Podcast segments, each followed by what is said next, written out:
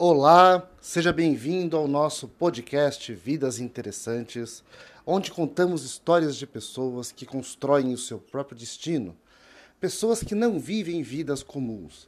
Neste episódio, nós vamos conversar com Renata Botura, que vai contar a sua história no empreendedorismo da economia compartilhada, como ela, nos últimos três anos, se dedicou a construir uma rede de coworkings na região do ABC.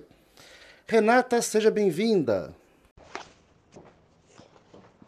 Olá, tudo bem? Obrigada, Paulo, pela oportunidade de poder estar falando aqui no podcast.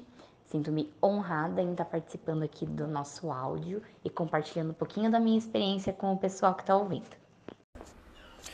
Então, Renata, conta para nós, como é que foi essa sua decisão de empreender? De onde veio essa vontade? Você sempre quis empreender? Eu sempre quis ter algo, né? Eu sempre quis estar à frente de algo mas eu não pensava em empreender de uma forma tão natural, né? Eu não venho de uma criação empreendedora, meu, minha família não é de empreendedores e acredito que na nossa educação faltou muito isso, né? A gente foi muito educado para prestar um vestibular e conseguir um bom emprego. É, acredito que tudo começou quando eu fiz meu primeiro emprego, que foi com 15 anos de idade. Eu era monitora numa escola de idiomas e foi ali que eu percebi que eu queria lidar com pessoas, eu queria estar à frente de coisas. Então eu sempre estava organizando eventos nessa escola, sempre estava organizando é, coisas para fazer nessa escola, né? Então foi aí que eu falei, quero trabalhar com pessoas, quero liderar pessoas. Aí eu decidi o curso que eu queria fazer no vestibular, que foi marketing, e isso foi me conduzindo ao caminho empreendedor, até eu abrir a minha própria empresa. Maravilha, maravilha. Agora você tomou uma decisão muito interessante, porque ao invés de você abrir uma empresa nova, você optou por utilizar a marca de uma empresa que já existia. A Locus tem muito mais tempo de mercado do que os três anos que ela está no ABC. De onde veio essa decisão? Por que é, usar uma marca que já existe, num, se tornar sócia da Locus ao invés de você criar a sua própria marca? Por que essa decisão? Abrir uma unidade da Locus para mim foi muito natural, porque eu já trabalhava na Locus, né? É, assim que eu saí da faculdade, meu estágio obrigatório na área de marketing foi dentro da Locus. Então, eu iniciei como estagiária, fui atendente, passei por vários departamentos dentro da empresa e aí eu virei gerente, né? Quando fui efetivada, virei gerente, é, entrei na área de vendas e aí eu dominei bastante o assunto coworking. E quando surgiu a oportunidade de eu realmente abrir o meu próprio negócio, eu falei: eu não preciso reinventar a roda, eu posso abrir um negócio do qual eu já tenho habilidade, eu já tenho know-how. E era a Locus. Foi aí que eu fiz a proposta para meus chefes e eles aceitaram. Hoje somos sócios e foi muito natural o caminho por causa disso, porque eu não tentei ab eh, abrir uma frente que eu não conhecia, né? Eu fui dentro do que eu já conhecia, já tinha aptidão. Nossa, sensacional. É uma decisão então muito bem planejada e muito bem amadurecida, né?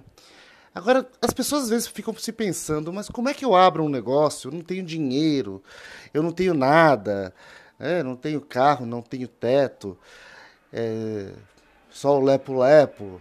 Mas me diz uma coisa, de onde veio os recursos para você abrir a Loco? Os recursos para abrir o meu próprio negócio, para investir no meu próprio negócio, foram sim de princípio familiar. É, eu perdi meu pai quando eu tinha 14 anos, né? Então, desde cedo, minha mãe sempre me ajudou bastante e me empoderou. Isso foi uma fase muito importante da minha vida e foi aí que eu comecei a trabalhar e tudo mais. Mas meu pai, como uma pessoa muito planejada, deixou um seguro para nós, né? Um seguro de vida e minha mãe me auxiliou muito na minha iniciativa de começar meu próprio negócio. Claro, eu tinha algumas finanças guardadas, mas eu tive ajuda familiar.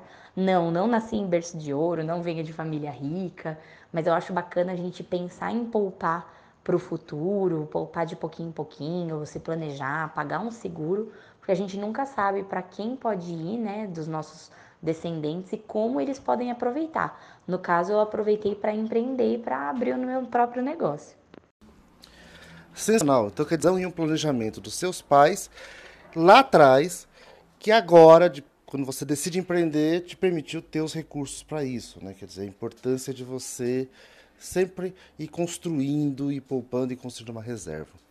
Agora me diz uma coisa, você jovem, antes dos 30 anos, resolve abrir o seu próprio negócio. Isso foi aceito numa boa? Como foi isso? É muito desafiador ser mulher, jovem, empreendedora, solteira. É, como eu disse anteriormente, eu fui criada pela minha mãe a partir dos 14 anos, né? Hoje eu moro com a minha mãe, com minha irmã, com minha avó. Então, a mulherada predomina lá em casa, são mulheres fortes. E eu não imaginava é, ter muitas dificuldades com quesito a preconceito mesmo, né?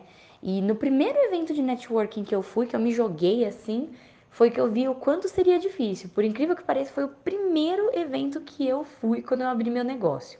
Foi um evento de networking dentro de uma faculdade de engenharia. Era um evento entre empresas para conversar sobre empreendedorismo na região. E assim que eu cheguei, né, foram fazer o meu crachá com o meu nome, perguntaram de que empresa que eu era. E aí um homem, né, me puxou para conversar e perguntou: "Mas e a sua empresa do seu marido?" Eu falei: "Não, não tenho marido, né? Sou solteira." Ah, então é da sua família, né? De quem que é a empresa? Eu falei, não, é minha. E foi aí que eu vi a cara de interrogação da pessoa, né?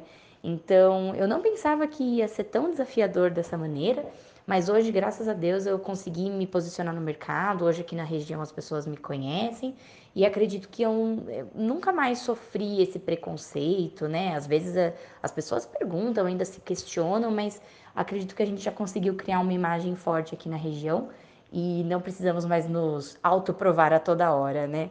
Mas isso acontece sim e com muita frequência.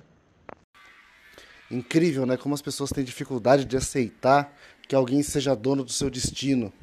Mas enfim, agora me conta uma coisa: em três anos vocês foram para três unidades, estão presentes nas três cidades do ABC. Esse crescimento era previsto? Já estava no seu plano? Ou, ou cresceu mais rápido do que você esperava? A Locus iniciou na unidade de São Caetano do Sul né, há três anos atrás. Agora, em março, vai fazer três anos.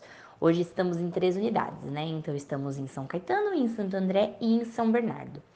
Eu sempre tive esse mapa na minha cabeça, que a gente ia crescer para as três unidades, para as três cidades do ABC, né? Porque eu acredito que, mesmo o ABC sendo bairrista, sendo considerado como um polo como ABC, eu acho muito importante o, o regional, né? Ainda mais para o meu negócio que é coworking, a gente lida com infraestrutura, escolha de endereço. Então eu sempre quis ter um endereço em cada cidade. Achava isso muito importante. Mas eu não imaginava que em três anos a gente ia conseguir estar nas três unidades abertas e funcionando, né? É, mas tudo isso com certeza só veio por causa do networking.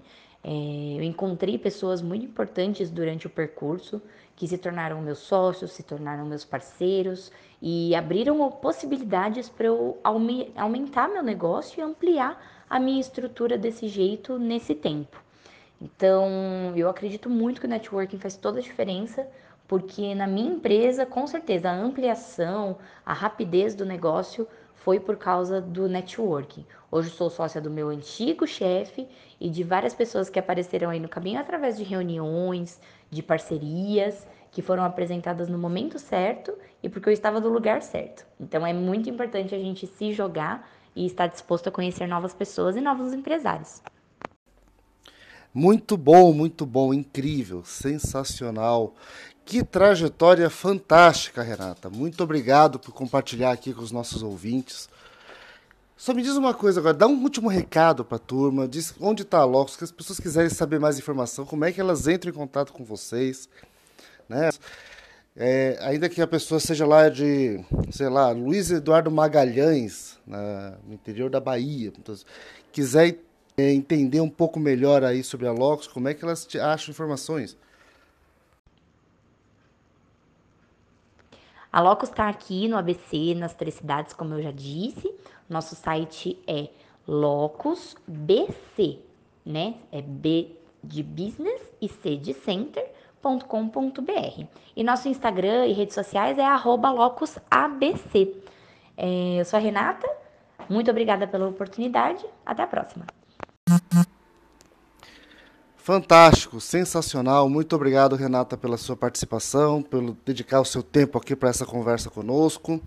E você que está aí ouvindo, não perca, se inscreve no podcast, porque a gente tem várias novidades, tem muitas histórias como a da Renata que estão vindo aí, histórias de pessoas que não se contentam com viver aquilo que a sociedade espera delas, mas que querem construir vidas interessantes. Fique atento, acompanhe o nosso canal e não perca os próximos episódios. Muito obrigado pela sua audiência.